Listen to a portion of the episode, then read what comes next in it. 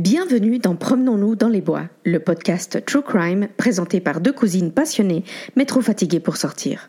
Sur ce programme, nous discuterons crimes, sectes, disparitions, mystères et boules de gomme, basés sur des recherches sérieuses mais sur un ton parfois décalé. Âme sensible, s'abstenir. Suivez-nous sur Instagram à promenons-du-bas nous-du-bas podcast et sur toutes les plateformes où vous écoutez vos podcasts préférés. Alors rejoignez-nous chaque mardi pour un nouvel épisode. Hello Coucou Comment tout le monde. va? Salut, Gabi. à tous Salut Tamara Quelle nouvelle du front? Euh, La fatigue, la fatigue, toujours la fatigue. La fatigue La fatigue Mais Ah là toujours, là euh, là là. toujours d'attaque pour les épisodes, évidemment.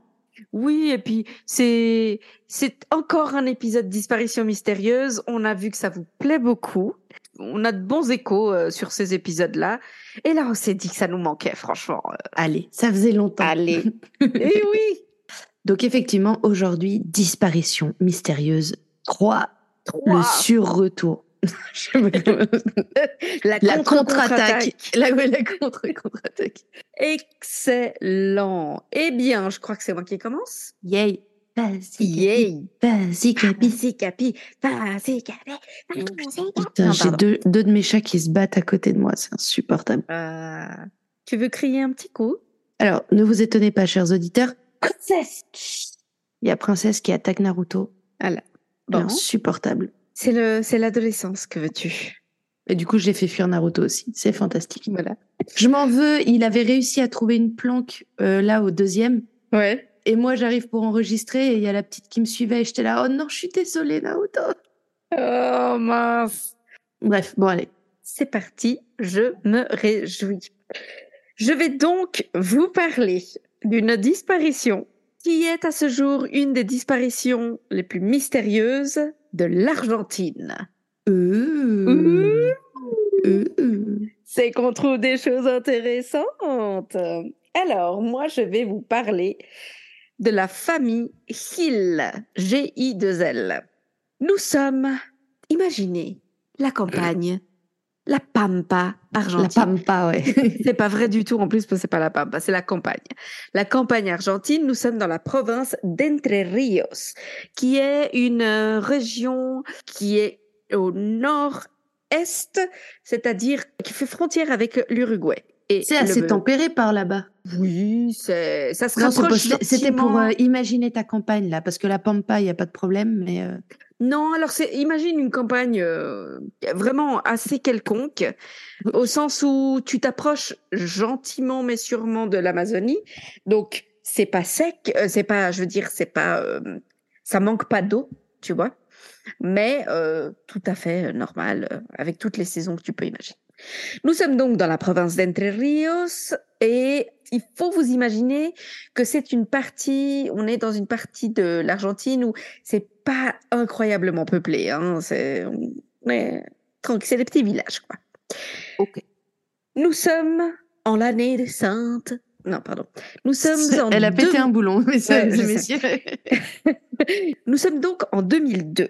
Il y a un terrain, un grand terrain, qui s'appelle la Candelaria. Il s'agit d'un ranch en réalité. Ce qui se fait beaucoup là-bas, en Amérique du Sud de manière générale, c'est ces grands terrains euh, avec un propriétaire euh, et ce propriétaire terrien va avoir des travailleurs qui, pour certains, vivent sur le terrain. Donc, ils ont une petite maison. Et c'est exactement le cas. Nous sommes donc dans le ranch de la Candelaria qui fait près de 500 hectares. Donc, c'est vraiment très, très grand. Dans euh, le village, ou près du village de Crucecitas Septima, qui est à 50 km de Paraná. Tout ça, c'est des détails pour ceux qui s'y connaissent en géographie.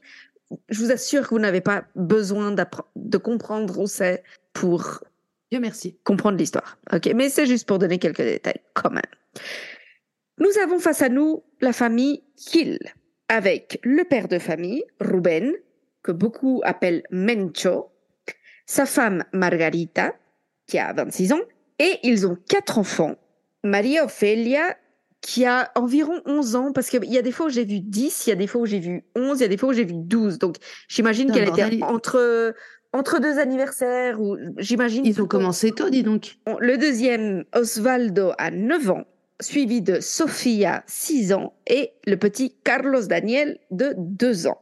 Ruben et Margarita travaillent pour le propriétaire de ce ranch. Surtout lui, il travaille, il fait vraiment de tout. Hein. Euh, il s'occupe de la terre, il, il répare ce qu'il faut réparer. Il faut, faut s'imaginer vraiment le truc typique des ranchs où tu as un travailleur principalement qui va vraiment tout faire, quoi. Margarita travaille aussi euh, pour le propriétaire, mais elle a aussi un petit job dans l'école du village où elle, euh, elle donne des coups de main pour les, la cantine, les cuisines scolaires. Le propriétaire du, du terrain est un Allemand qui s'appelle Alfonso, ils disent eux Goethe, mais en fait c'est, ce serait Goethe. Donc, il est l'employeur de Ruben et Margarita. Le 12 janvier 2002, donc en plein été pour dans l'hémisphère sud, euh, la famille, donc Ruben, sa femme Margarita et leurs quatre enfants, partent à Viale, qui est une petite ville voisine, pour euh, assister à des funérailles, à une veillée funèbre euh, d'un ami de la famille. Ils partent, ils font la, la veillée qui dure toute la nuit parce que ça se fait comme ça là-bas. Tu fais la veillée le, pendant la nuit. Et euh, le 13 janvier, ils prennent les transports communs pour rentrer chez eux. Ils ont une maison sur le terrain euh, de la Candelaria. Au moment où ils prennent les, les transports communs, le, le, ce qui serait l'équivalent d'un car ou d'un bus à Viale, c'est la dernière fois qu'on les voit. Ok, donc les six. Les six. En avril, donc, trois mois après, le propriétaire du terrain, Alfonso Goethe, appelle euh, la famille des Hill, donc euh, je crois qu'il appelle la sœur de Ruben, et il les appelle en disant euh, Ils sont où? Il fait Comment ça?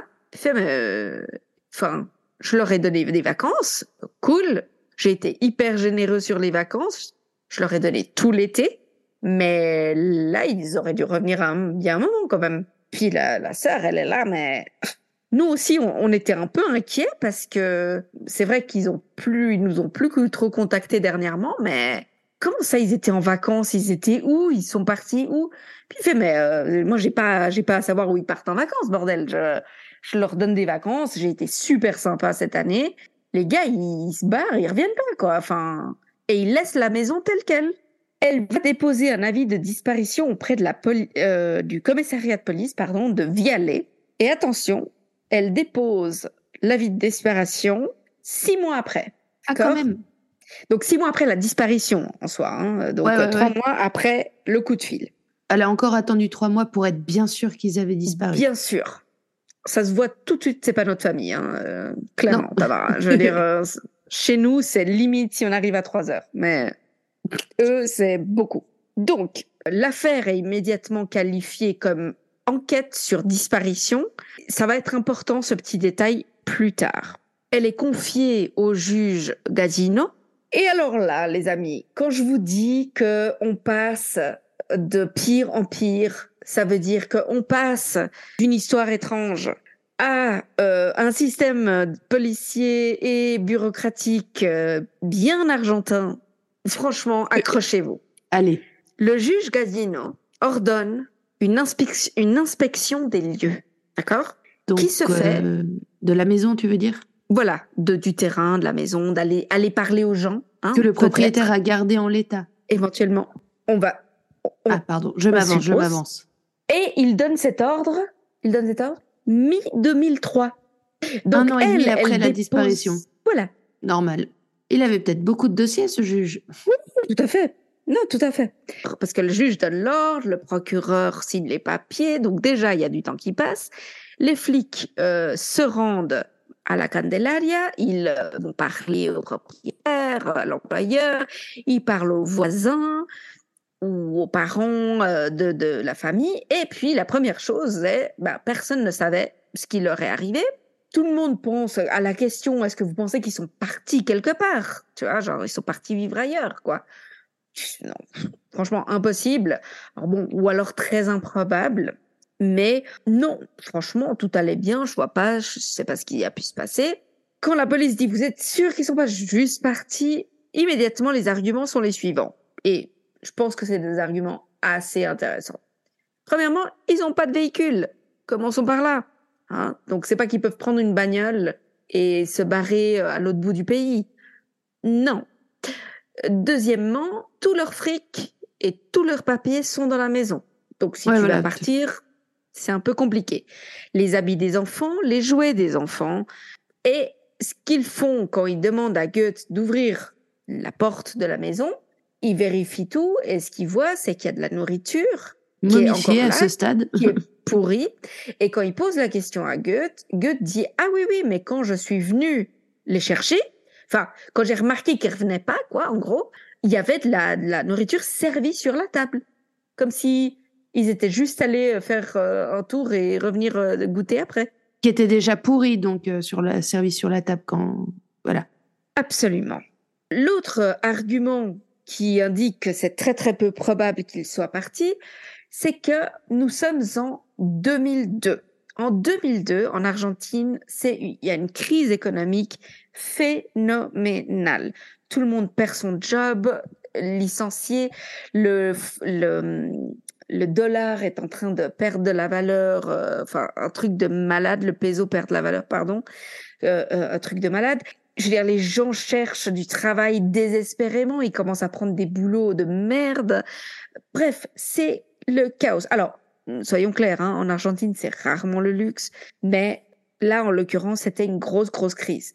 Parce que tout de suite, le propriétaire, l'employeur dit, Goethe dit, ben, je pense qu'ils sont partis ailleurs chercher du travail ailleurs. Et tout le monde dit, mais pourquoi ils iraient chercher du travail ailleurs alors qu'ils en ont? À la pire période que traverse le pays économique, ils ont la chance, les deux, d'avoir mmh. du travail. Oui, c'est vrai, les deux. Ils ont une maison, ils ont du travail, ils sont bien, ils sont en santé, qu'on sache en tout cas, euh, etc. Pourquoi est-ce qu'ils prendraient ce risque-là à ce moment-là?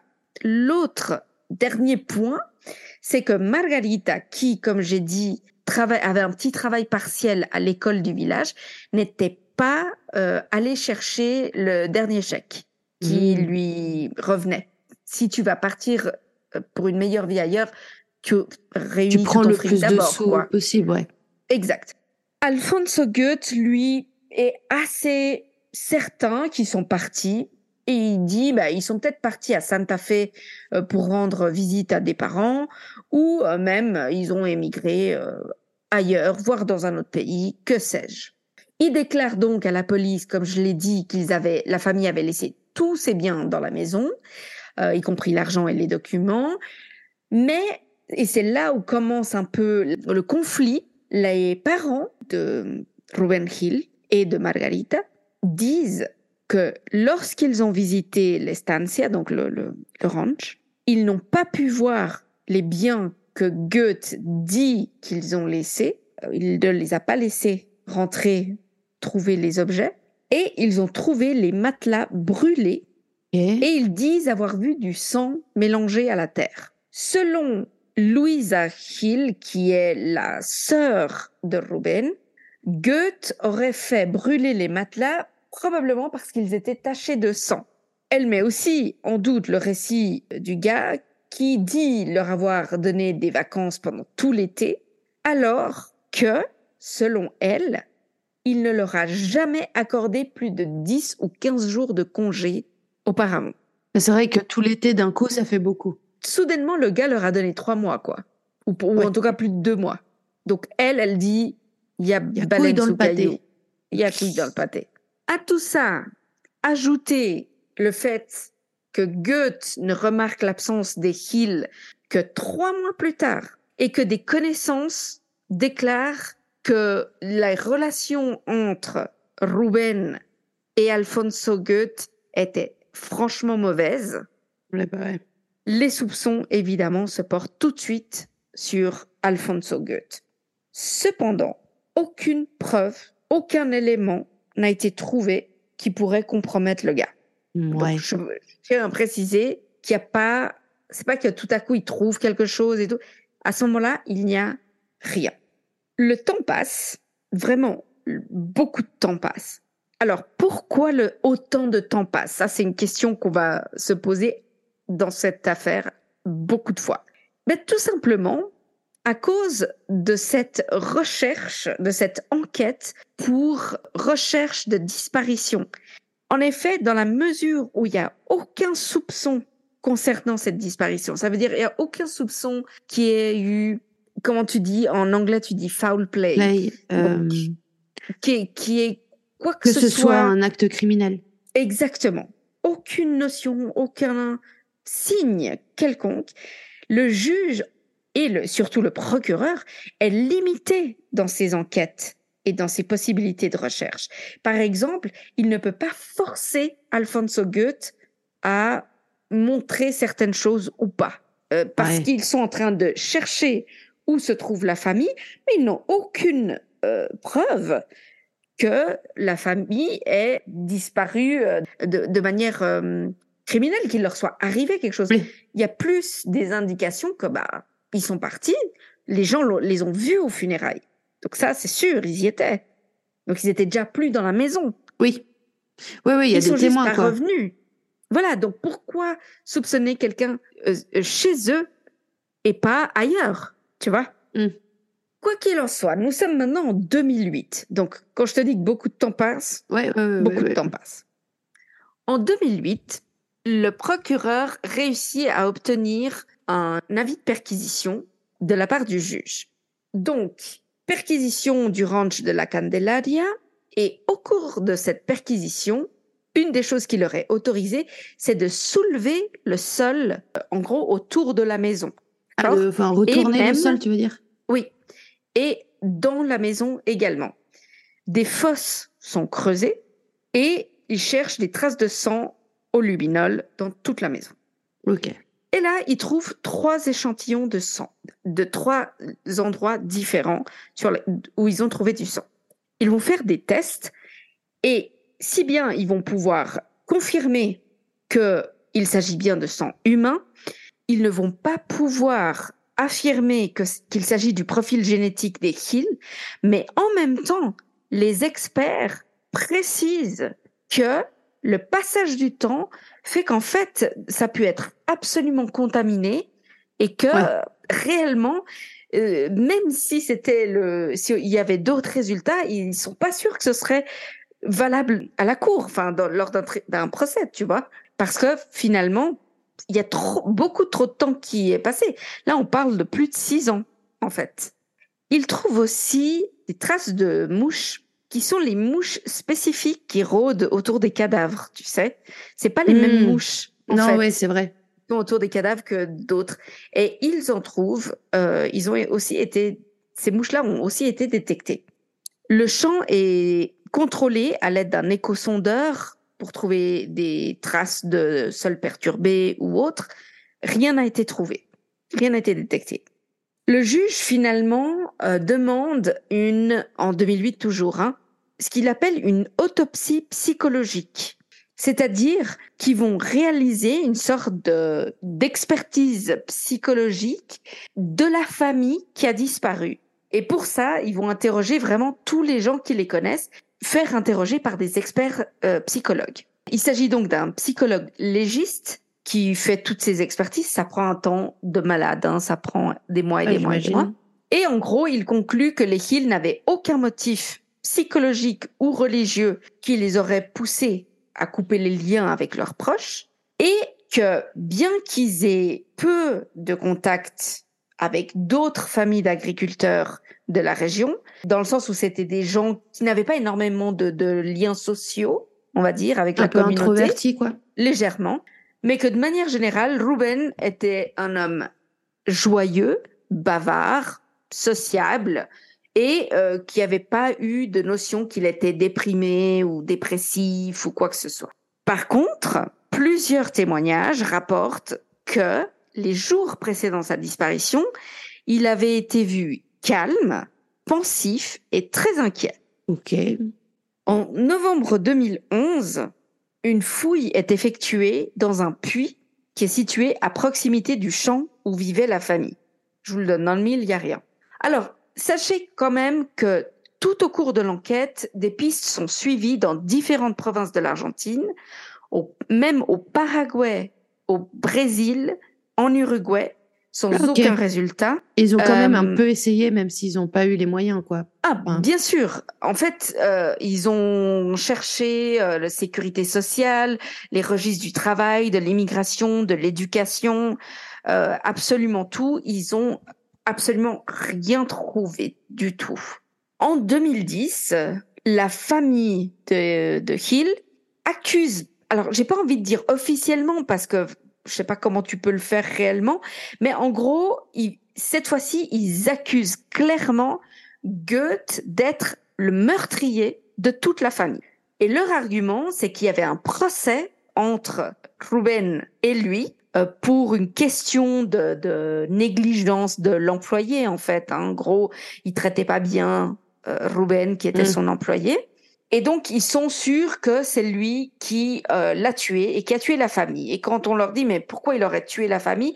Et là, la, la famille de Hill, donc sa sœur, et, etc., disent, parce qu'il y avait des soupçons, ou en tout cas, il y avait des rumeurs, que Alfonso Goethe avait une relation avec la femme de Ruben Hill. Mhm. Mhm. Mi-2015, un nouveau juge est nommé. voilà, un nouveau juge est nommé. Il s'appelle le juge Acosta. Et Acosta et le procureur décident de relancer l'enquête parce qu'Acosta il se dit ça a été complètement bâclé, ça a été fait n'importe comment. On, on va relancer ça comme il faut.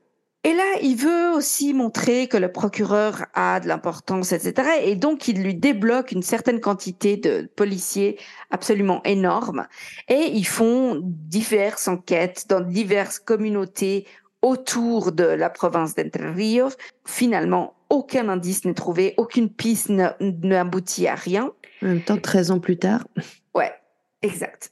Il leur donne aussi qu'un drone survole la région, ce qui sera fait en août 2015, et qui photographie le champ euh, de la Candelaria et les champs environnants à la recherche de signes de travaux de terrassement.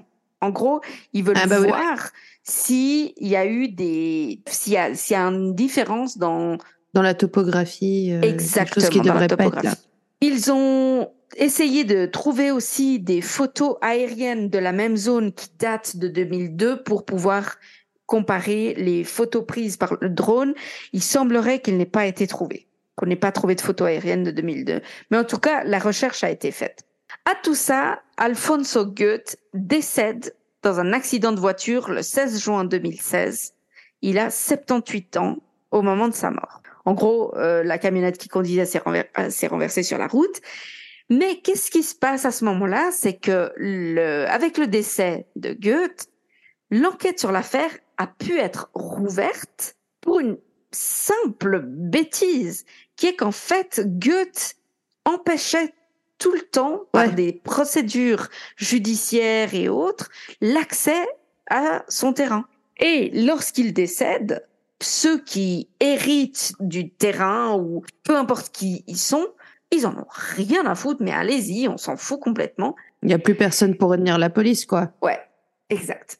Et à ce moment-là, le procureur met en place une commission de policiers qui est créée pour cette enquête spécifiquement.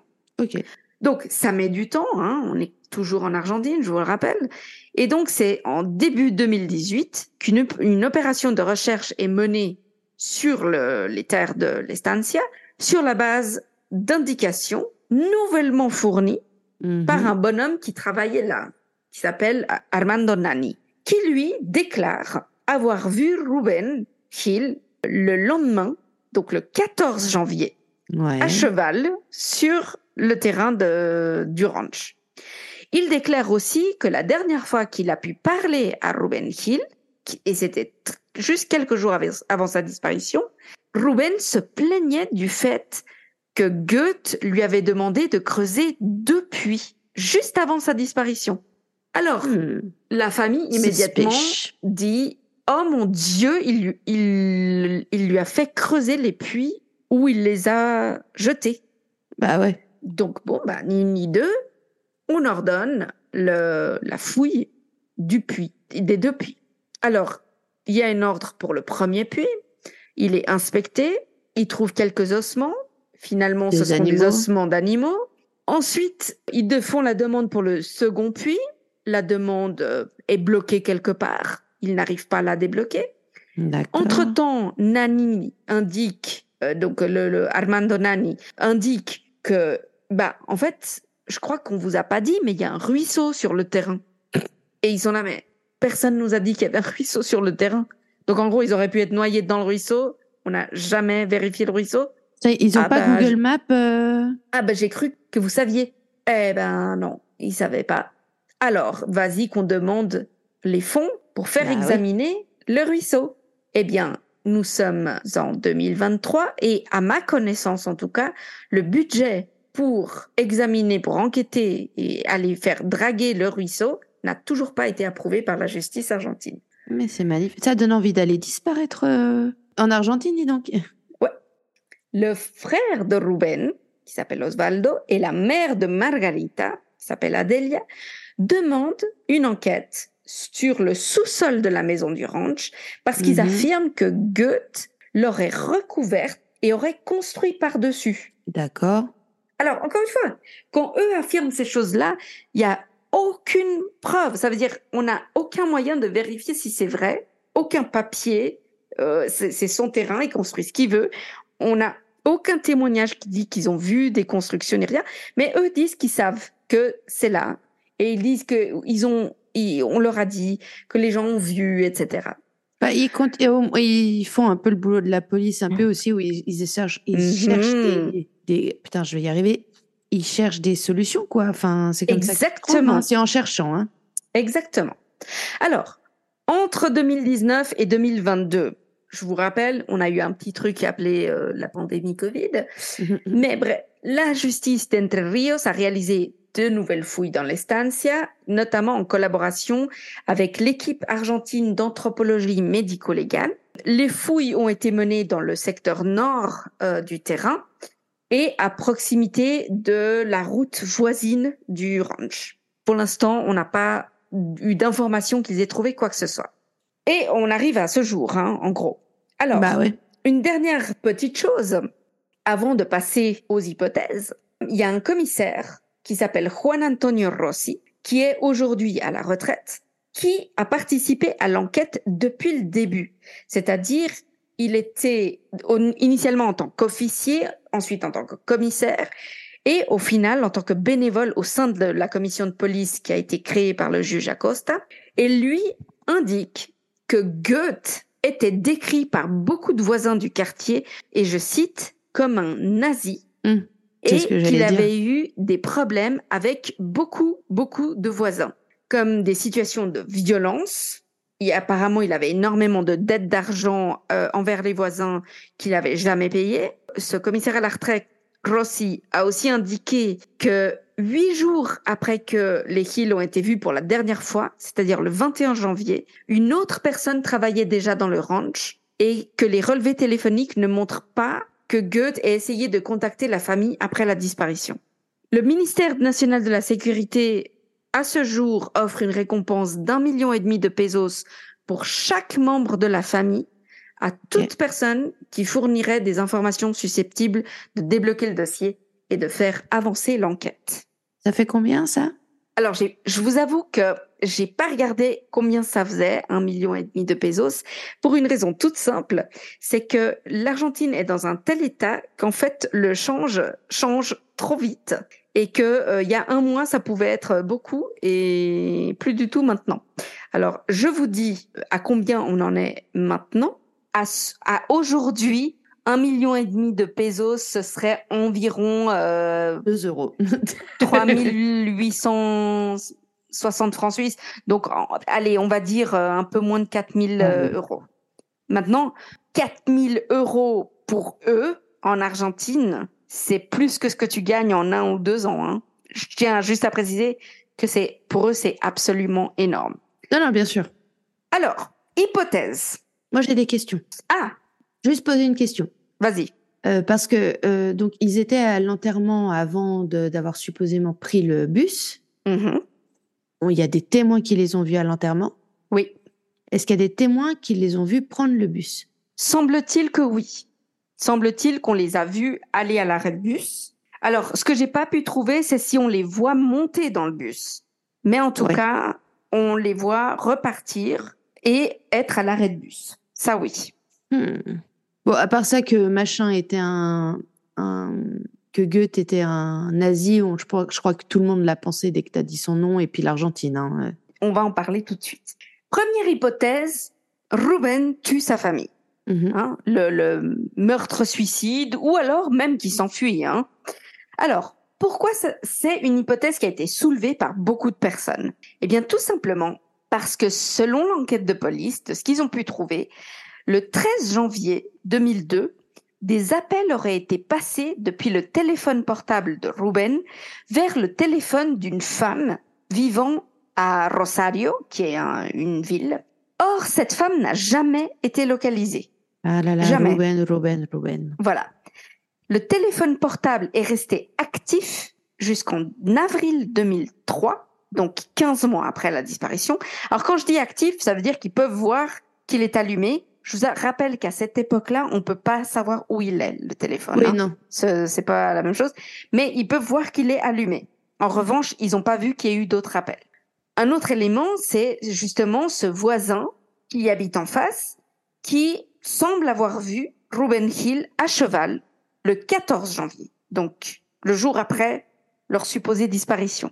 Et le point le plus intéressant, selon le juge Acosta, chaque fois qu'il posait des questions à Goethe sur la famille, Goethe répondait Comment aurais-je pu les tuer alors que le plus jeune des enfants est mon fils? Attends, c'est qui qui a dit ça? C'est Goethe? Goethe. Hein. Et le point que je ne vous ai pas dit, et j'ai fait exprès tout au début, Mhm. mhm, je vous ai dit que Margarita a 26 ans, avait 26 ans au moment de sa disparition. Ce que je- j'ai fait exprès de ne pas vous dire, c'est que Ruben, lui, en a 56. Bien. Ouais. Donc en gros, imaginez, Ruben, 56 ans. En gros, si on fait le calcul de quand il a mis enceinte Margarita, elle devait en avoir 14. Ouais. OK Vu que euh, la petite Maria Ophelia a environ 11 ans. Et donc lui, 44. Et Bien. surtout, elle, 15 quand elle accouche, donc probablement 14 quand elle tombe enceinte. Tu vois ce que je veux dire? Donc, la probabilité que la Miss ait cherché ailleurs ou je... peut-être. Mhm.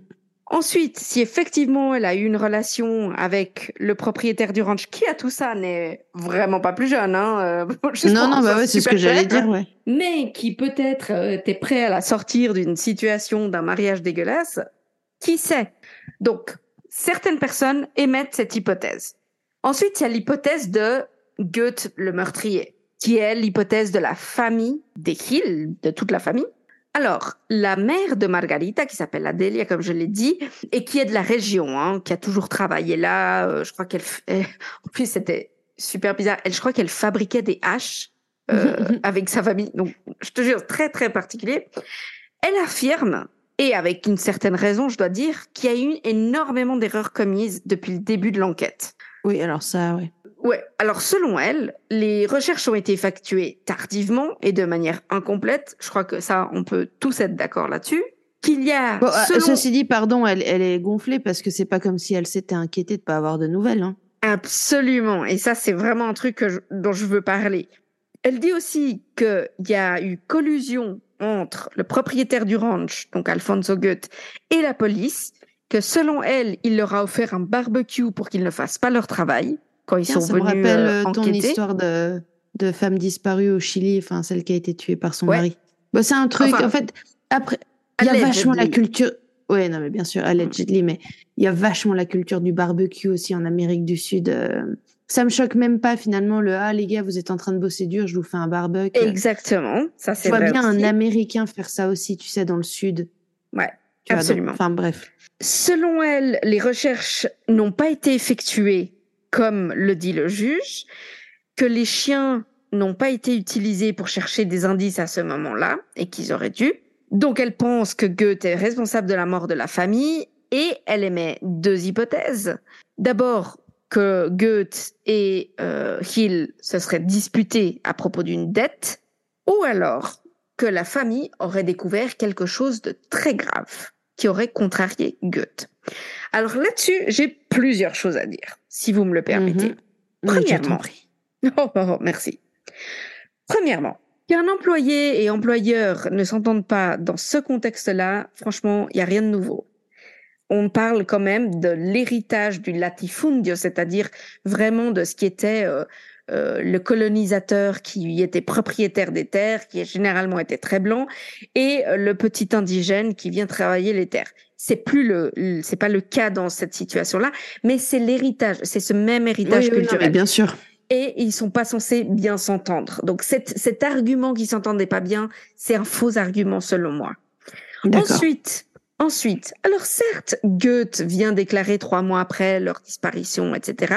Et est-ce que c'est suspect? Oui, absolument. Est-ce qu'un gars comme ça donne trois mois de vacances soudainement à ses employés? Absolument pas.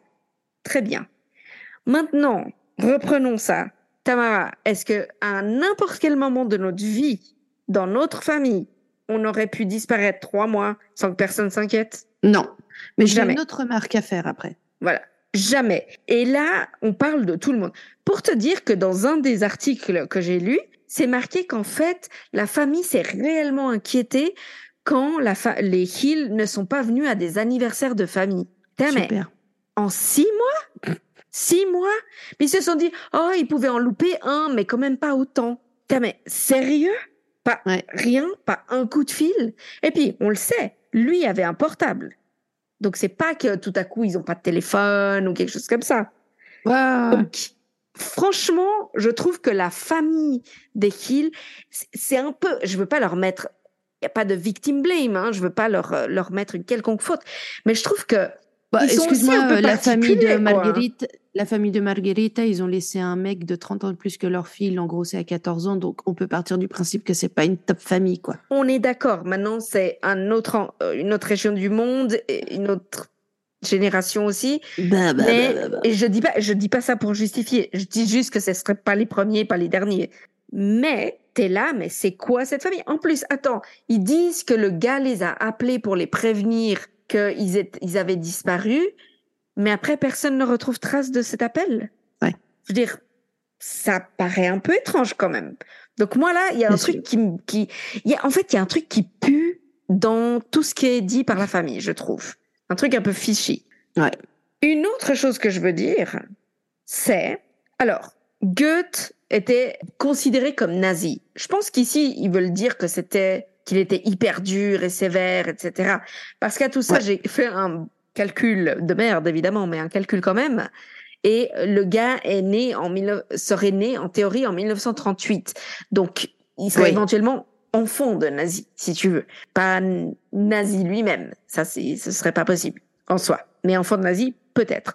Mais à tout ça, les traces de sang qu'ils ont trouvées dans le ranch, qui ont été analysées et qui ne sont pas un match d'ADN avec la famille Hill. On le sait parce que différentes personnes de la famille Hmm. ont donné leur sang, ou leur ADN plutôt, pour faire des tests. Mais ok, c'est pas eux, mais c'est à qui? Parce qu'à tout ça, qu'est-ce qui se passe si ils reviennent des funérailles et ils tombent sur quelque chose qu'ils auraient pas dû voir? Tu vois ce que je veux dire? Ouais, ouais. C'est plausible. Non, mais oui, bien sûr, tout est plausible à ce stade. Quel commentaire tu voulais faire? Ben, moi, c'est plus le fait que ça va te paraître bête comme détail, mais la maison dans laquelle ils vivaient, Mhm. les Gilles, c'est une maison à eux ou c'est ça fait partie du domaine de Goethe et eux ils vivent dedans? C'est une maison qui est sur le terrain, donc par définition, elle appartient à Goethe. Parce que, euh, Parce la, que- parce que la loi veut ça, en fait. hein. Euh, euh, si tu es propriétaire du terrain, tout ce qui est construit sur le terrain t'appartient. Non, j'entends, mais du coup, moi, ma question, c'est si on suppose que eux vivaient ici euh, comme locataires, euh, potentiellement sans salaire, euh, sans loyer, mais Mhm. euh, parce qu'ils travaillent contre salaire, etc. Moi, je me dis, c'est qu'à un moment, Goethe, il a dû remplacer ces deux travailleurs manquants, et Margarita et, et Ruben.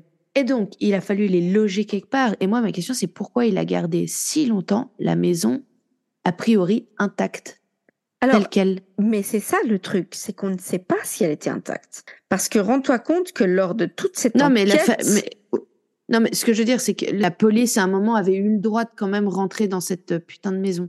Ils ont pu entrer, ils ont pu entrer une fois, et il y avait des affaires encore, mais pas tout. Je veux Ouais, dire, le fait est qu'il y a plein de choses qu'ils n'ont jamais trouvées. Non, je sais, mais justement, ils ont pu rentrer une fois. C'était quand? Ça faisait combien de temps qu'ils avaient disparu? Des années. Et donc, il y Mais avait je- encore des affaires. Tu comprends ce que je, Je- veux dire ou Oui, je- oui, oui, oui, oui, mais je pense qu'il y a aussi le côté où il, il veut par- Ouais, mais à la paraître rigueur, si tout le monde dit que c'est un nazi et que le gars est super dur, etc., qu'est- qu'est-ce que ça peut lui foutre au bout même, je sais pas, d'un an de se débarrasser des Non. affaires de- qu'il y a dans la maison? Non, parce qu'à tout ça, il y a plusieurs, il a plus, il y a plusieurs bicoques comme ça. Je- vous allez voir sur les photos. euh, Suivez-nous sur Instagram vraiment, parce que vous verrez qu'on publie quand on peut euh, euh, des photos. Vous allez voir que l'état de cette maison, c'est limite euh, toi en tôle, euh, tu sais, en petit. Mm. euh, c'est, c'est des trucs comme ça. Il y en a plein sur les terrains, et la plupart sont vides. Donc s'il a pris quelqu'un d'autre pour euh, le remplacer, il a d'autres endroits où les loger. C'est pas le problème, il est pas tellement là, si tu veux. Je comprends ce que tu veux dire, mais je pense que Goethe aurait été bien plus suspect s'il vidait toutes les affaires du style oh bah, de toute façon ils vont jamais revenir, tu vois?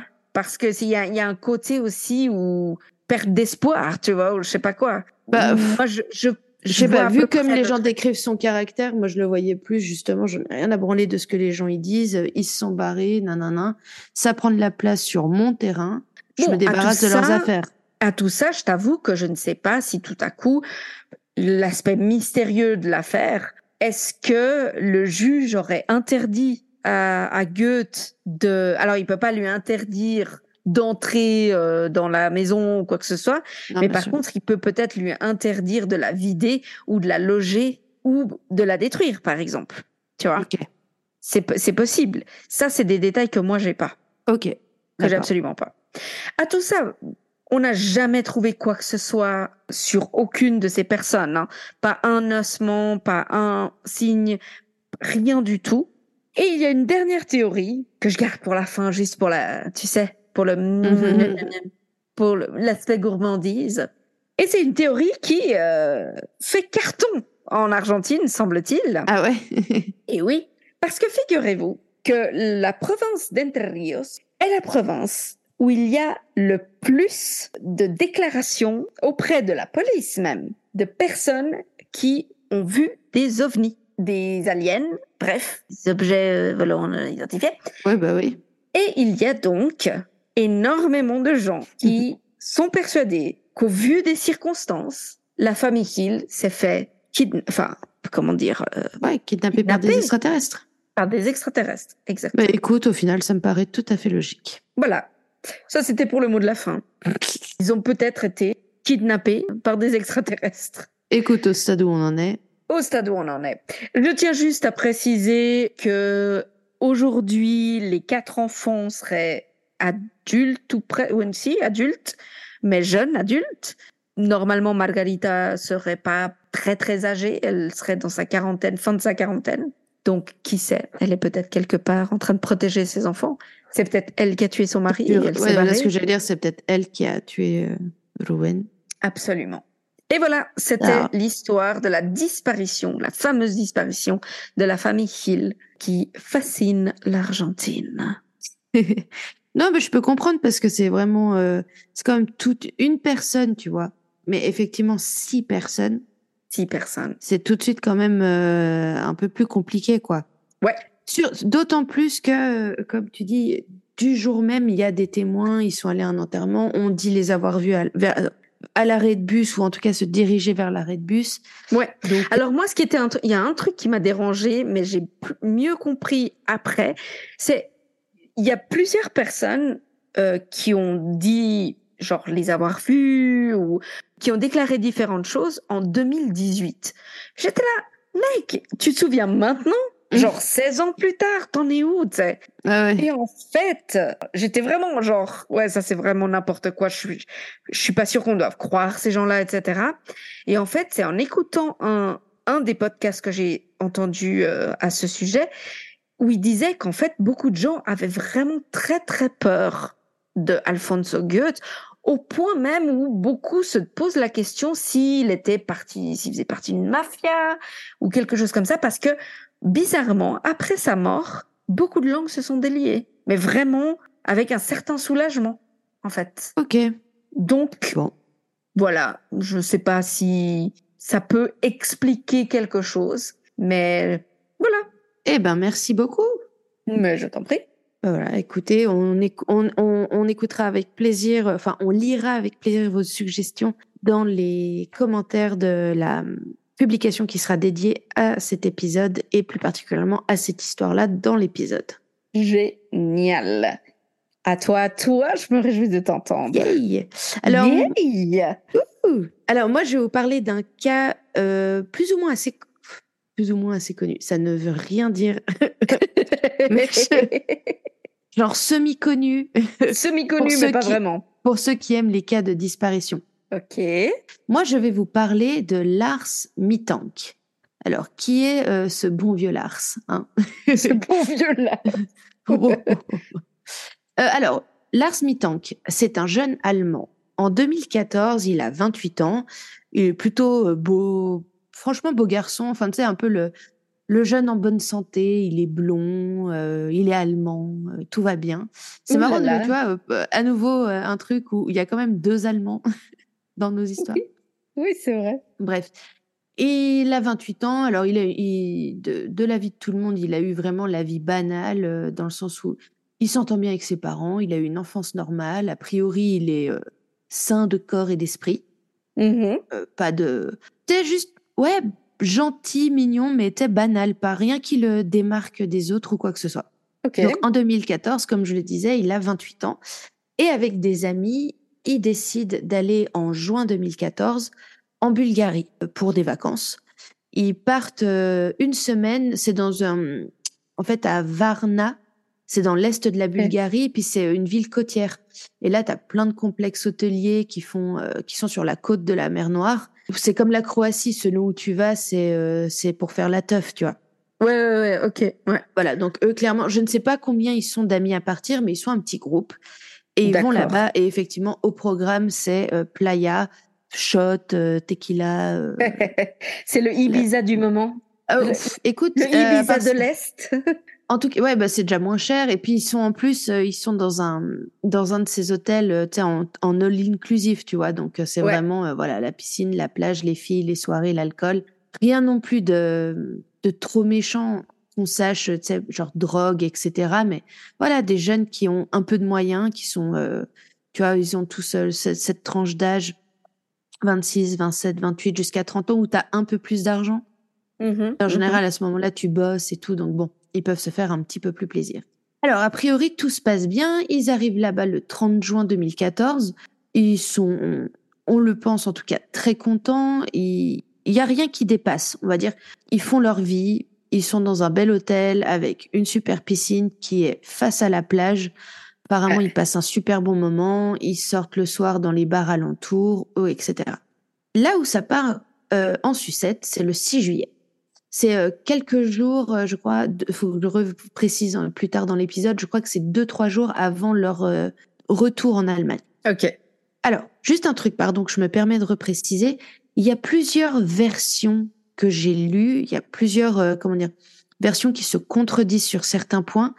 Je vais néanmoins vous donner la version qui est considérée comme la version officielle de ce qu'on sait, quitte à Mhm. reparler ensuite des, des, là où, des, des points où ça diverge pour euh, essayer de débattre. D'accord. Alors, version officielle, c'est que le 6 juillet au soir, ils sont tous dans un bar qui diffuse un match de foot. Parce que, ben, voilà, les Allemands adorent le foot. Ouais. Et on imagine bien que ils ils boivent pas mal au cours de la soirée. Et en fait, euh, Lars et ses amis, mais spécialement Lars apparemment, va se prendre la tête avec un autre groupe d'Allemands qui est là euh, dans, dans, dans le même bar, donc aussi en vacances en Bulgarie, parce qu'il y en a un qui est fan de Bayern et l'autre qui est fan d'un autre. non mais c'est vraiment voilà le C'est oh, le truc typique, je jure.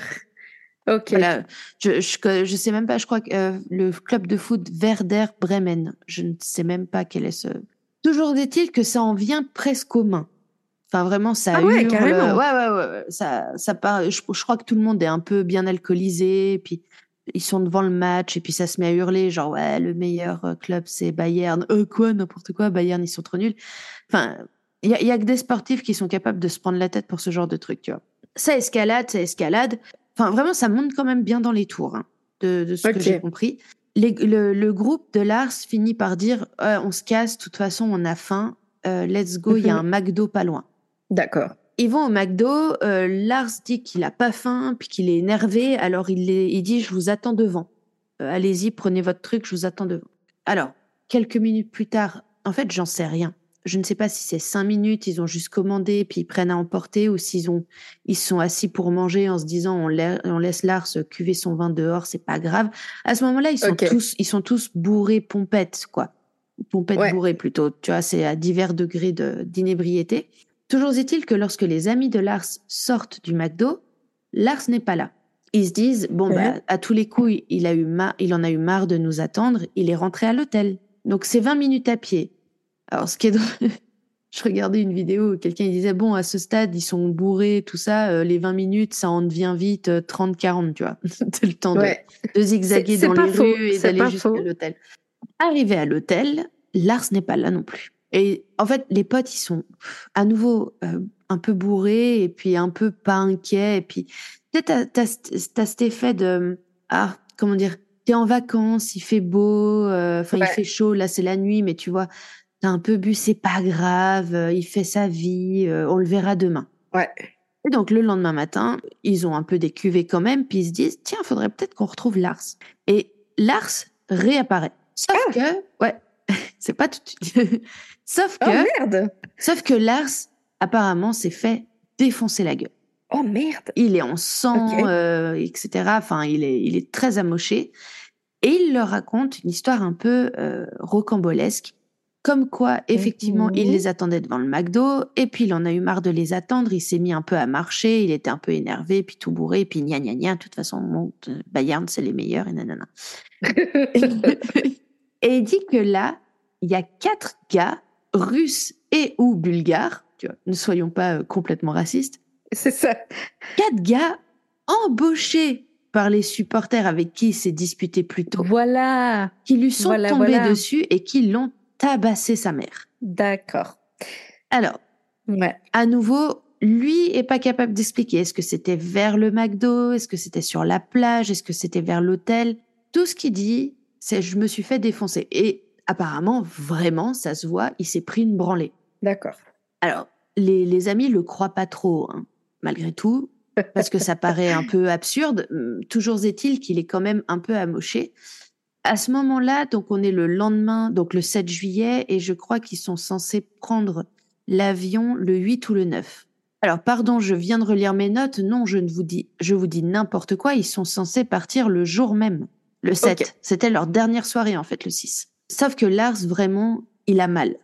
Peu importe ce que son histoire de quatre mecs qui lui soient tombés dessus euh, soit vraie, il a mal à la tête, il a très mal à l'oreille et il est de manière générale pas en, pas en bon état.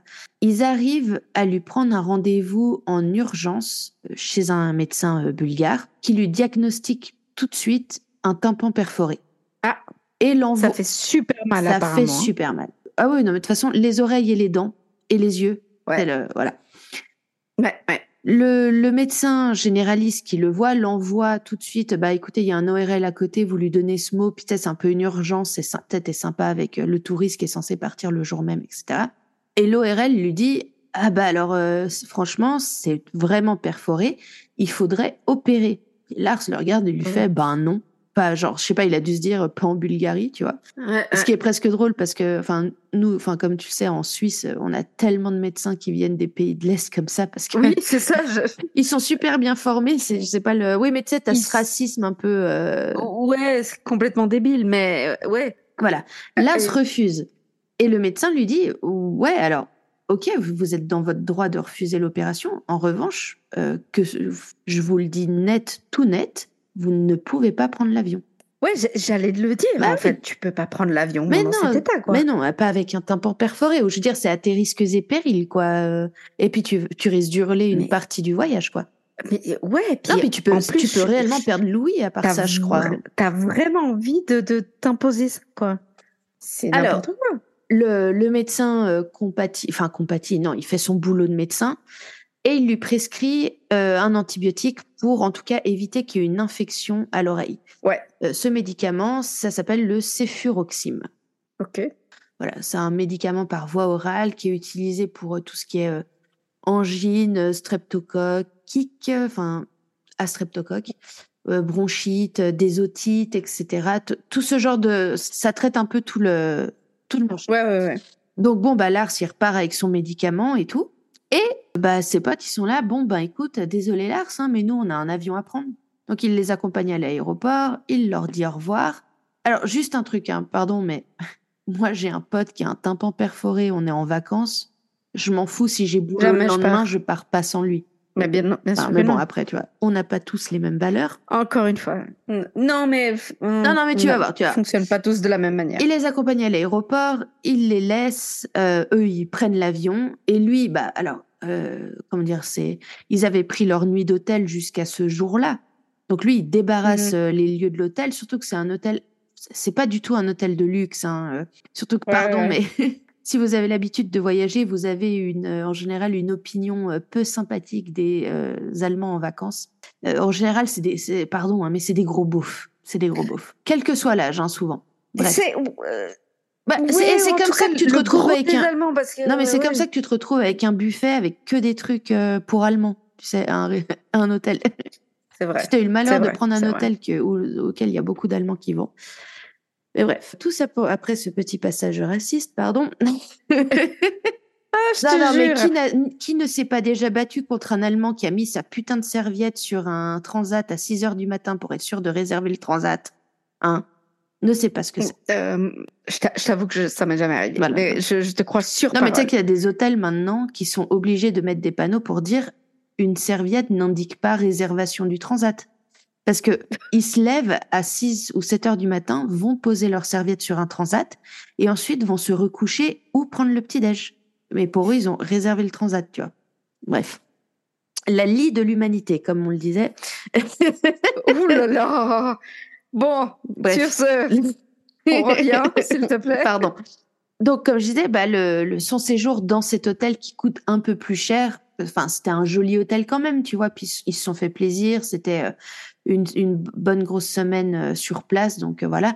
Donc, il débarrasse les lieux, enfin, je veux dire, il a son sac, ses affaires, et il va dans, euh, il a pris un, un motel, en fait. Un truc pas cher, quoi. Pas cher, pas cher. Mhm. Euh, bon, alors on me dit, euh, on me dit, on me dit dans l'oreillette, un, un deux étoiles mais assez sordide quoi, qui est pas loin de l'aéroport, euh, à genre 15-20 euros la nuit. Alors bon, c'est la Bulgarie, mais et pour info, apparemment, euh, 90% de gitans vivent dans le coin. Donc je suis pas sûre qu'il allait se promener la nuit quoi. Tout de suite, c'était pas la même ambiance que le que le club vacances avec la piscine, avec vue sur la mer quoi. Ouais. Après, peut-être qu'il bouffe bien. hein. Peut-être. J'ai pas eu d'infos là-dessus, je t'avoue. Alors, il est tout seul, hein, parce que ses amis, cette bande de gros bâtards, euh, l'ont abandonné en pays étranger, tout seul, euh, Avec avec, un- tympan, un tympan un tympan perforé. perforé et apparemment la gueule un peu défoncée, quoi. Et il passe donc cette nuit du 7 juillet tout seul. Alors, ses amis ont quand même dit que au moment du départ, il était euh, genre ah putain ça fait chier, tu vois, mais genre qu'il avait, il était normal a priori. Ouais. Il prend euh, sagement son médicament, il est dans sa chambre d'hôtel. Et puis bon, bah, il se dit. Après, je comp- sincèrement, je sais pas quel était l'objectif de, ré- de, de se prendre des nuits d'hôtel en plus. C'est pas comme si son tympan, il allait pas être perforé le lendemain ou dans une semaine. Donc, je sais pas quand est-ce qu'il prévoyait de rentrer chez lui. Oui, parce que je peux poser une question vite fait, juste. Ouais, ouais, ouais. Je sais que c'est loin, mais tu peux aussi te prendre des billets de car. Alors, oui, Mais bien sûr. 4 jours ou 5. Mais, mais, Mais même, peu c'est imp- pas- Non, mais j'invente, mais je veux dire, je sais pas. Mais peu importe, tu, tu rentres, quoi. Parce que oui. semaine après, dans l'avion, c'est pas que tu vas être vachement mieux. Un peu mieux, mais pas. Tu vois, tu vas Ouais, peut-être pas autant hurler. Mais Je moi, juste regarder. j'aurais même pas pris une nuit d'hôtel, j'aurais direct pris un, Mais un oui. billet de bus pour la ville la plus proche de la mienne, quoi. Alors attends, trajet bus Varna Berlin. Parce que je crois qu'il était pas loin de Berlin. Non, en fait, je voulais pas, euh, j'aurais pas dû mettre trajet. Bon, je ne trouverai pas comme ça, mais enfin, dans tous les cas, oui, tu as des bus, tu te démerdes. C'est bon, la Bulgarie, c'est pas non plus un pays au fin fond de, c'est pas l'Ouzbékistan, quoi, ça va. Bah oui. Bref. Donc tu dis, il est en train de prendre ses antibiotiques. Euh... Voilà, il s'apprête à passer sa première nuit tout seul dans l'hôtel, etc. Et là, alors, je peux pas confirmer parce que j'ai jamais vu les, j'ai jamais trouvé les vidéos, mais toutes les histoires parlent de ces vidéos. Il Mhm. a, euh, il y a des caméras de surveillance quand même dans l'hôtel et il commence à avoir une attitude euh, bizarre. Apparemment, on le voit en train d'épier euh, par une fenêtre. il fait les 100 pas. Il a l'air très agité. Il se cache dans un ascenseur. Il est dans les couloirs. Un peu, euh, voilà, quand même, quand même assez bizarre. D'accord. Il appelle sa mère, euh, Sandra Mitank. Il l'appelle à demi affolé, à demi en murmurant. Il lui dit qu'il y a des gens qui essayent de le tuer, de le voler, euh, qu'elle devrait bloquer toutes ses cartes de crédit, appelle ma banque, fait toutes les démarches. Et en fait, il l'appelle plusieurs fois comme ça, il raccroche, il la rappelle. Et évidemment, sa mère, elle est inquiète de ouf Bah, bien sûr. parce que ben euh, certes c'est c'est il a déjà 28 ans c'est un grand garçon mais c'est ton enfant puis il est en pays étranger il est blessé enfin voilà Mhm. elle lui dit j'en ai rien à faire de, de ton oreille je te prends un billet tu prends l'avion demain le, Mm. le 8 je, je, je te prends là tout de suite là un billet sur internet tu rentres demain et puis dès que tu descends de l'avion on t'emmène à l'hôpital on fait ce qu'il faut pour tes oreilles mais là clairement tu vas pas bien tu te sens menacé tu rentres. Et il approuve. Euh, Alors, vers une heure du matin, on le voit quitter l'aéroport. Il revient environ une heure plus tard. On ne sait pas ce qu'il a fait, on ne sait pas où il était. Il a toujours l'air très agité. L'aéroport, t'as dit Ou l'hôtel? Euh, L'hôtel, pardon. Pourquoi je dis l'aéroport? Ok, non, je voulais juste être sûre Pardon. parce que t'avais Oui, dit oui, que non, c'était près de l'aéroport. Donc, euh, Ouais, ouais, ouais, pardon, excuse-moi. Euh, On ne sait pas ce qu'il a fait pendant, euh, pendant cette heure, en tout cas où il était à l'extérieur. Le 8 juillet au matin, il s'habille, quitte l'hôtel, il est habillé d'un t-shirt jaune style... euh, moi, je trouve que ça a l'air d'être, euh, tu sais, ces, ces t-shirts de, de foot. Ouais, Enfin, ok, d'accord. ce- Ouais, ouais. Je suis pas sûre que ce soit ça, mais moi, c'est l'impression que ça donne. Et il a un Bermuda euh, foncé. Il prend un taxi pour aller à l'aéroport. Il a ses bagages, son sac à dos. Et tu le vois sur les, les caméras de surveillance, euh, qui le, évidemment, tu imagines bien, à l'aéroport, il y a des caméras de surveillance. Mhm. On le voit rentrer, il a l'air calme, il a l'air propre. Enfin, tu sais, ses, ses bagages sont bien. Enfin, tu sais, il y a rien qui dépasse. Il est, il a Mhm, l'air mhm. voilà, normal, tu vois qui regarde les écrans, enfin, la tête typique de, l'attitude typique de quelqu'un qui rentre dans un aéroport, euh, Ah, attends, alors là, t'as, voilà, machin. Ouais, ouais, ouais. Il appelle sa mère, il lui dit qu'il est bien arrivé à l'aéroport, euh, il dit qu'il va mieux et qu'il a hâte de rentrer. Ouais. Sa mère lui dit quand même, écoute, pour être complètement euh, certain que ça va, j'ai vu que dans cet aéroport, il y a un petit centre euh, médical. Mhm. Dans le doute, tu devrais quand même aller les voir, ne serait-ce qu'au pire te donner quelque chose pour t'assommer dans, dans l'avion, même si c'est, j'imagine, qu'une heure ou deux de vol, tu vois. Moi, je pense Je me rends plus. pas compte. Ouais, je viens de suis regarder tellement nulle le- en géographie, je sais pas où est la Bulgarie. En Non, fait, mais je donc, viens de euh, regarder le plan et c'est quand même vachement. Enfin, c'est pas la Bulgarie en soi. Le problème, c'est qu'il est vraiment sur cette côte qui est vers le sud. Donc, euh, c'est c'est quand même, à mon avis, c'est quelques heures. Voilà. Lars, qui est un gentil garçon, écoute sa maman et Mhm. se rend au centre médical de l'aéroport. Euh, il est accueilli par un médecin qui commence à l'examiner. Euh, J'imagine qu'ils se mettent à parler en anglais ou je sais pas pour euh, Lars lui explique un peu ce qui est arrivé. Le médecin dira après qu'il l'a trouvé anxieux et qu'il avait l'air de divaguer un peu, qu'il a l'air crevé en fait. Mais tu sais Mhm. genre tu sais crevé quand tu vois quand quelqu'un il est crevé émotionnellement. Ouais, ouais, ouais. Et donc le, le médecin lui pose des questions, etc. Puis alors j'ai j'ai pas tout à fait compris comment c'est, mais je pense que c'est un peu euh, genre une grande pièce assez ouverte avec peut-être plusieurs lits ou euh, puis un paravent peut-être. Ok. Mais apparemment il y a un autre monsieur qui rentre dans le centre médical. Pas mena- D'après le médecin, le, le monsieur pas menaçant ni quoi que ce soit, juste un monsieur qui rentre dans le centre médical. Et là, Lars dit je ne veux pas mourir, il faut que je parte d'ici. Oh, Et, et il se met à courir. ok. 45 minutes après être entré dans l'aéroport, et vous trouvez les vidéos sur YouTube si vous avez besoin, Lars part en courant du centre médical qui est dans l'aéroport, sort de l'aéroport, court, Ouais. et n'est plus jamais revu. Hum, Purée. Voilà. Eh mais autant Alors- je m'attendais à ce qu'il disparaisse après une nuit de cuite, autant là je m'y attendais pas.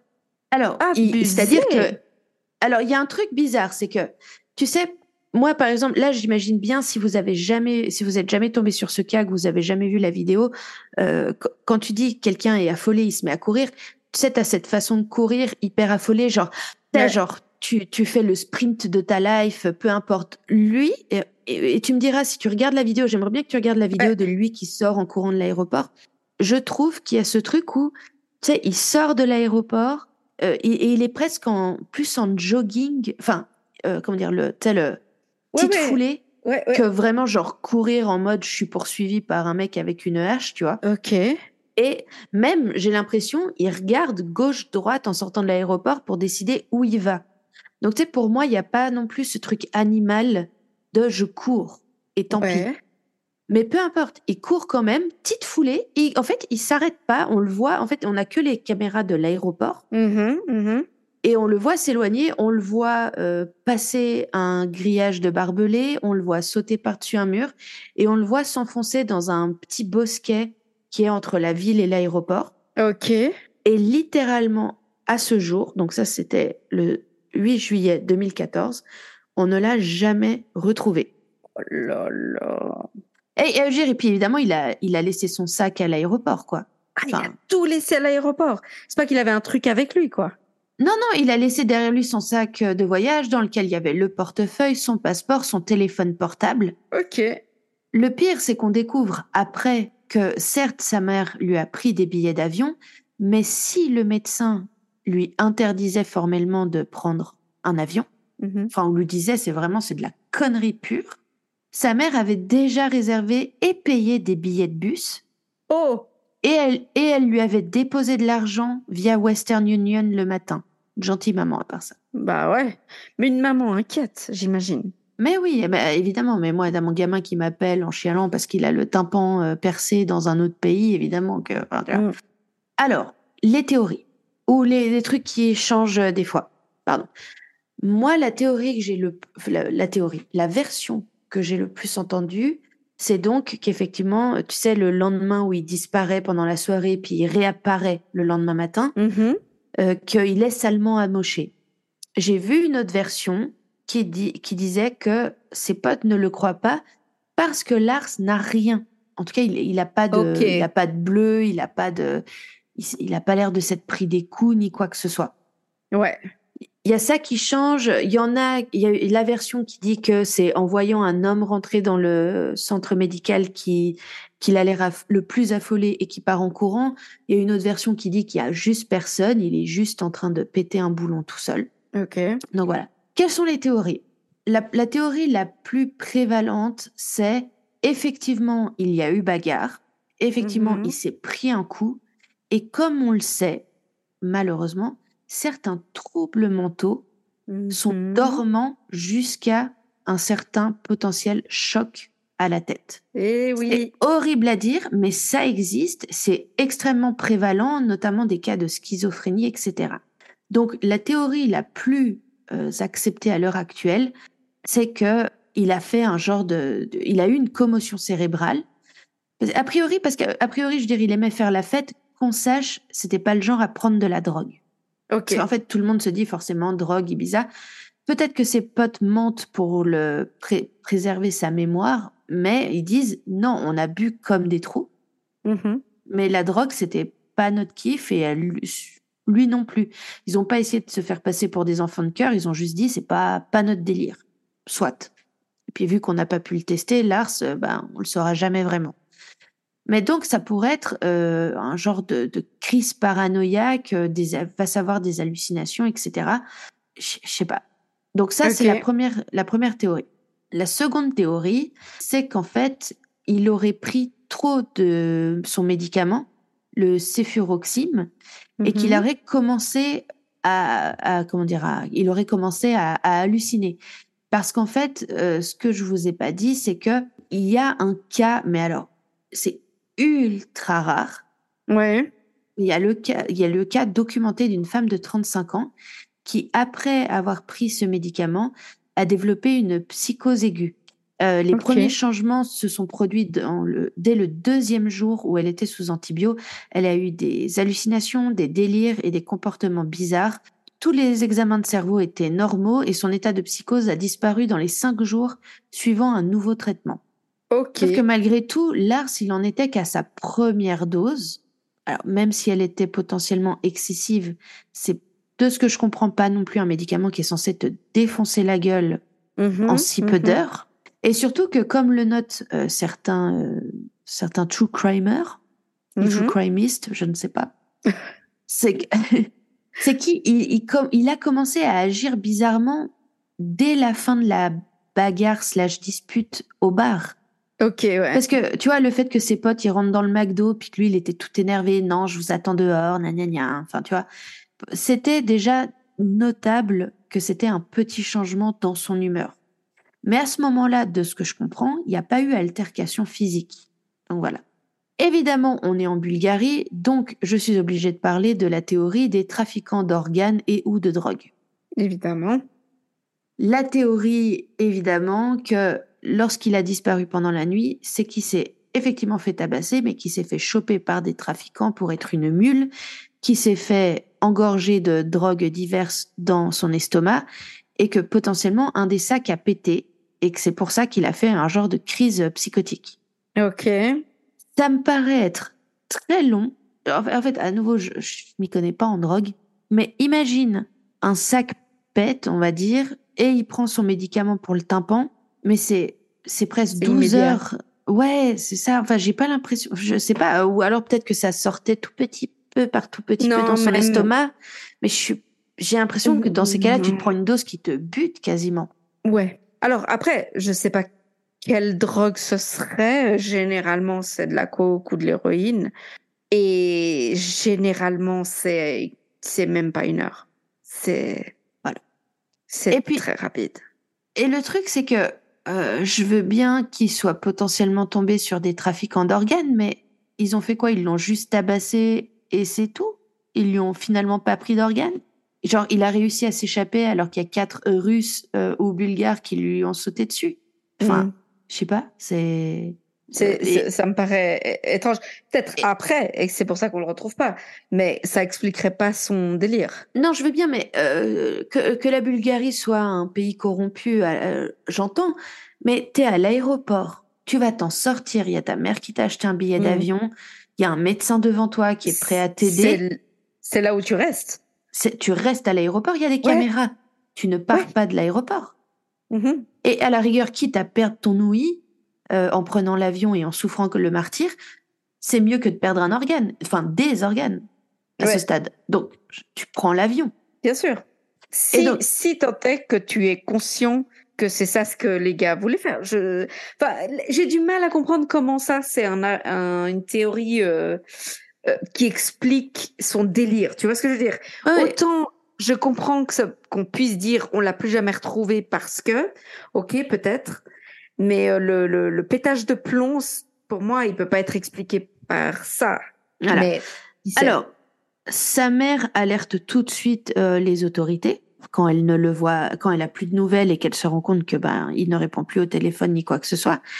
Mhm. Il y a euh, le, le comment dire, sa disparition est prise au sérieux parce qu'ils vont tomber justement sur cette vidéo de l'aéroport qui est vraiment frappante.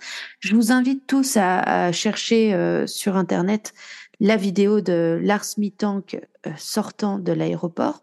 Ouais, j'ai alors j'ai pas voulu la mettre pour pas que ça fasse du, du pourri, mais euh, je vois juste les images en soi de. Et c'est frappant, hein. euh. C'est c'est c'est c'est bizarre quoi. C'est vraiment très très bizarre de Voilà. le voir comme ça. Et de toute évidence, il n'est pas poursuivi, etc. Donc, euh, alors après, effectivement, si tu es dans un délire euh, en, en pleine psychose, je, je ne sais pas. De toute façon, ça, ça se passe tout dans ta tête, donc euh, t'es pas, t'es pas logique. Ouais. Mais Ouais. en tout cas, voilà, je suis en train de voir la vidéo en en silencieux. Je, je vous décris, vous voyez vraiment, vous le voyez entrer euh, dans l'aéroport avec son sac. Euh, Encore une fois, tu as bien raison, c'est la gueule type de quelqu'un qui rentre dans un aéroport avec euh, avec son sac qui cherche euh, l'entrée et puis quelques moments plus tard il sort en courant mais Ouais, c'est une course très étrange. C'est vraiment la course. euh, En fait, il a l'air plus paniqué quand il court à l'intérieur du bâtiment Oui. que quand tu le vois sur le parking. Mais- Sur le parking, il a l'air de se calmer. Mais tu vois ce que je veux dire quand, tu sais, quand il sort de l'aéroport, puis que tu sais, il est presque en mode euh, C'est presque la fin de sa gauche, course, droite. en fait, ouais, un voilà, petit peu. tu vois, c'est euh, Ouais. hyper Et bizarre. on le voit, effectivement, la caméra le prend jusqu'à assez loin. Alors, il commence à accélérer le pas quand il s'éloigne. Et c'est vrai que c'est un peu étrange. Mais tu vois ce que je veux dire quand je dis qu'il il Complètement. court pas comme quelqu'un qui est non plus poursuivi. Quand il est dehors? Non, c'est, tu sais, tu sais ce qu'on dirait, et je, alors, psychologie à deux balles, hein, de ma Mhm. part. On dirait quelqu'un qui fait une crise de panique, Ouais. enfin, vraiment une crise d'angoisse très, très forte, liée au fait d'être enfermé, d'être euh, dans un espace euh, où il y a peut-être pas de fenêtre, ou, tu vois. Ouais. Et on dirait presque quelqu'un qui a besoin de vite, vite, vite, vite être dehors. Et une fois qu'il est dehors, on dirait qu'il gentiment il se calme. Mais ce qui est étrange, c'est qu'il s'éloigne. Tu vois, plutôt que de rester à l'entrée puis essayer de respirer ou je sais pas. C'est c'est un peu ça, ce qu'on dirait. Mais encore une fois, hein, psychologie à deux balles de quelqu'un qui n'a aucune notion de ces choses-là, juste pour qu'on soit clair.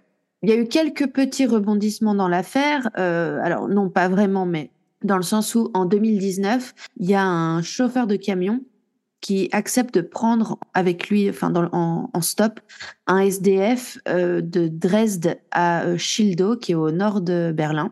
Et c'est après coup qu'il se rend compte que le SDF ressemblait étrangement à Lars. Parce qu'en fait, il y a énormément de d'affiches qui sont placardées. euh, bah, le, le cas est très connu en Allemagne et également en Bulgarie, parce que sa mère fait un travail de fou. Elle va régulièrement en Bulgarie, elle intervient dans des émissions télévisées pour toujours raviver le souvenir de son fils. Mhm. Donc, ils ont fait euh, des affiches avec euh, son visage vieilli ou avec une barbe ou les cheveux longs, tu vois. Parce qu'une des grandes théories, c'est qu'effectivement, il a fait une grosse crise de psychose, qu'il est resté dans cet état complètement, euh, enfin, qu'il est plus lui-même et que certainement, il est devenu SDF s'il ne s'est pas fait tuer depuis, tu vois. Ok. Donc là, le, le monsieur, il, il se dit, le chauffeur de, de camion se dit, mais merde, ça devait être lui. Il dit que la ressemblance était vraiment très frappante. Euh, le- le- le- L'homme est très mince, euh, n'a pas parlé car il était très fatigué. Alors, euh, je vous arrête tout de suite. Ce n'est pas lui. La police retrouve la trace de ce, de ce, sans- de ce SDF et arrive à la conclusion. Enfin, déjà, l'homme a toute sa tête et peut prouver son identité et ce n'est absolument pas Lars. Mhm. Et puis, euh, c'est marrant parce que j'ai vu un article qui disait, euh, en fait, au final, on le voit partout. Il y a des, des c'est un peu comme Xavier Dupont de Ligonnès. Genre, toujours Ouais, quelqu'un ouais, de, je l'ai vu, je l'ai croisé. Non, mais c'est allé loin, c'est que c'est même allé assez loin, c'est qu'il y a un, un jeune qui faisait du tourisme, je crois, au Brésil. Et, Mhm. et c'est vrai qu'il ressemble beaucoup à, à Lars, mais donc il a une grosse barbe. Tu sais, c'est un peu un jeune, un peu un hippie qui est parti, je sais pas, genre faire une année sabbatique dans en Amérique du Sud. Et genre, le, le gars s'est limite fait arrêter pour Est-ce que vous êtes Lars? Et non, ce Oh. n'est pas, c'est pas Lars, c'est juste un, un gars qui s'était pas rasé et qui, qui était blond euh, dans la même chose, Bon. quoi. Je dois avouer qu'en voyant là euh, son, sa photo, c'est pas non plus qu'il a une tête euh, incroyablement spécifique, tu vois. euh, non, mais c'est ce que il je disais. ressemble ce- un peu à n'importe quel Allemand, quoi. Jeune, mais en bonne santé, en forme. Mais, c'est- euh, ce que je dis depuis le début, c'est que et ça, ça me fait mal au cœur de dire ça. Alors pas que ce soit négatif en soi, mais c'est perçu négativement quand on le dit comme ça. C'est un jeune homme, tout ce qu'il y a de plus banal. Ouais. Il a eu une vie banale dans un bled banal euh, vers Berlin. Il a un job, euh, il a un job, euh, il a des potes, il, f- il fait, il a une vie banale mais qui lui convient très bien. hein, mais il est pas. Non, mais après, moi, je le trouve, je le trouve beau garçon, mais il c'est beau que garçon. moi. Il est beau garçon, mais c'est pas qu'il a un featured sur le visage, tu vois. C'est pas qu'il a quelque chose où t'es là, ouh, je me Il a souviendrai pas toujours de ses yeux. ou un machin. Ouais, voilà, tout à fait. Il a Ouais, pas une gueule. Mais c'est surtout, tu vois, tu vois le, la- la- un- peut-être un jour on fera un épisode là-dessus, mais la disparition de la petite Madeleine, Madeleine Oui. McCann, elle a Ah oui, ses elle a un yeux truc dans avec un l'iris, truc là, dans ouais. l'iris, etc. Tiens, ça c'est genre limite, t'es pas sûr de qui c'est, parce qu'aujourd'hui elle serait adulte. Ah, T'es pas sûr de qui c'est, tu regardes les yeux, tu vois ce machin, t'es là, ouh, you. Ah bah c'est une empreinte euh, comme une empreinte digitale, elle est unique. Exactement. Lui, c'est pas qu'il a vraiment, tu vois, tu, tu. Et le je truc, c'est que- qu'on le voit partout. Je crois que la police. Alors, je, je, je me rends pas compte sur la vidéo à quelle distance euh, l'aéroport est de la ville, Parce que j'ai l'impression, tu vois, en arrière-plan, on voit que c'est pas très loin. Ça a l'air d'être un peu comme Genève, où au final, l'aéroport, il est quasiment en ville, si j'ose dire. Oui, très, très en près, ville, en mais tout cas. enfin, il est, il est sur Ouais. euh, vraiment le, le bord de la ville, quoi, je veux dire. Oui, oui, oui. Et apparemment, de ce qu'on sait euh, de, de la police, je sais pas s'ils ont réellement cherché, mais j'imagine que oui, c'est qu'à un moment, ils ont dû quand même chercher sur des caméras s'il y en avait dans les rues vers où il aurait dû arriver et ils l'ont pas vu. Mhm. Enfin, je pense, j'imagine qu'ils ont fait ça. Enfin, je veux dire, t'as la caméra qui le voit partir, t'essayes de trouver la caméra qui le voit arriver vers là où il devrait être. Ouais. Alors, sincèrement, moi, je pense que alors, on- je ne peux pas, j'ose pas spéculer sur ce qui lui est arrivé, mais je pense qu'il est décédé, qu'on n'a juste pas retrouvé euh, ce- ce- son cadavre, euh, Mhm. son squelette à ce stade. Je sais pas, j'avoue, ce cas-là, je sais pas quoi en penser. Je pense que le, je pense qu'il a quand même reçu un coup à la tête. Je pense qu'effectivement, ça a pu déclencher une psychose ou euh, une crise très forte, euh, effectivement, s'il était euh, peut-être qu'il avait une schizophrénie qui était dormante, qui se déclenche souvent en plus chez les hommes dans ces eaux-là. Donc, Mm. euh, quoique non, c'est plutôt, je dis des conneries. C'est plutôt puis c'est- 17-18 ans. Hein. C'est. Ouais, bon, ça peut être. Ou après, si elle euh, était tard, dormante, mais- tu vois, si mais- elle ne demandait qu'un qu'un choc pour euh, éclater au grand Mais jour, tu vois. Rappelle-toi le, le dossier dont tu avais parlé Oui, dans le jeune épisode. garçon, euh, l'acteur, il Oui, euh, donc euh, mort. euh, je Non, sais- comment mort par c'était? célébrité. Mort par célébrité. Je sais plus comment il s'appelait maintenant, le pauvre. Johnny. Mais oui, qui avait eu. Oh putain, de ses mémoires. Je me rappelle juste que c'est Johnny. Bah, Mais Johnny, après le reste, ça va. Allons sur Mais- Johnny et qui, qui, qui avait eu un accident de moto, qui avait eu une commotion cérébrale et dont l'attitude avait changé du tout au tout. Oui, et pour le pire, euh, soyons. Ah, euh, malheureusement, oui. pour être clair. Mais c'est et, et on en avait déjà parlé dans cet épisode-là. C'est pas le seul cas. C'est Non, pas non. le seul cas. La quantité énorme de personnes qui ont eu une commotion cérébrale due à un accident ou autre et dont ça a changé la personnalité. Je, Mais moi, je, pour moi, toute je, je personne que qui je le écoute, disais dans cet épisode, c'est arrivé à une de mes amies. Enfin, oui, tu, elle, elle tu l'avais est dit en couple avec un, un, un jeune homme qui a malheureusement eu un accident et qui, du jour au lendemain, est devenu dangereux. Et ils ont dû se séparer, mais comme ça, enfin, à cause de, Ouais. de ça. C'est fou. Mais c'est, c'est, je veux dire, moi, j'écoute, comme tu le sais, euh, plusieurs podcasts sur du true crime. La Mhm. quantité de meurtriers qui, Ouais, jeunes, dans l'enfance ou. dans l'enfance ou très jeunes, ont eu un accident, un coup sur la tête, un choc, et qui ont la personnalité qui a changé, c'est juste impressionnant. C'est absolument impressionnant. Et je dis pas que c'est la cause, hein. C'est Non, non. pas ça. Je dis juste qu'effectivement, est-ce qu'il y a quelque chose de, de, de latent qui est réveillé par un coup Mhm. au cerveau? C'est tout à fait possible. Maintenant, est-ce que ça explique Alors, ça explique son pétage de plomb, peut-être. Ça explique pas sa, sa disparition en soi, parce que tu peux péter un plomb, réapparaître quelque part, te faire arrêter par la police dans un magasin parce que tu es en train de Oui, péter voilà. un plomb. Donc, en soi, c'est sûr que la Bulgarie, c'est pas un pays génial pour euh, aller t'enfoncer dans les bois. Typiquement. Non, je sais. Mais euh, dans le sens où. Après, attention, on dit des bois, il y a quelques, quelques amas de- d'arbres, mais si tu vois une vue aérienne, c'est pas une forêt, c'est pas non plus un gros bosquet ou quoi que ce soit. C'est. Sur la vidéo, on dirait vraiment qu'il rentre dans un bout de forêt. Une fois que tu es en vue aérienne, tu te rends compte que c'est pas grand chose. Ok, ouais, ouais. Il y a pas de quoi se. Moi, j'ai l'impression, en tout cas de mon humble avis, j'ai l'impression que c'est pas de quoi te perdre et encore moins te faire bouffer par un animal sauvage. Parce que c'est une des théories aussi. Mais euh, Selon dans quelle direction tu te mets à marcher, il est possible que tu rentres à un moment ou un autre dans ce qui pourrait être, euh, alors pas nécessairement des bois, hein, mais en tout cas de la nature euh, qui soit un peu moins civilisée, même si c'est des champs, tu vois. peut-être. En- Oui, mais tu vois, ouais. Ouais. S'il C'est fou quand même que personne l'ait trouvé, juste. Bah, c'est ça. C'est ça. Euh, parce que à la rigueur, même tu te perds en, dans la pampa euh, bulgare. J'ose espérer que euh, s'il trouve un, si un cadavre est trouvé, on appelle quand même les autorités, tu vois. Mhm.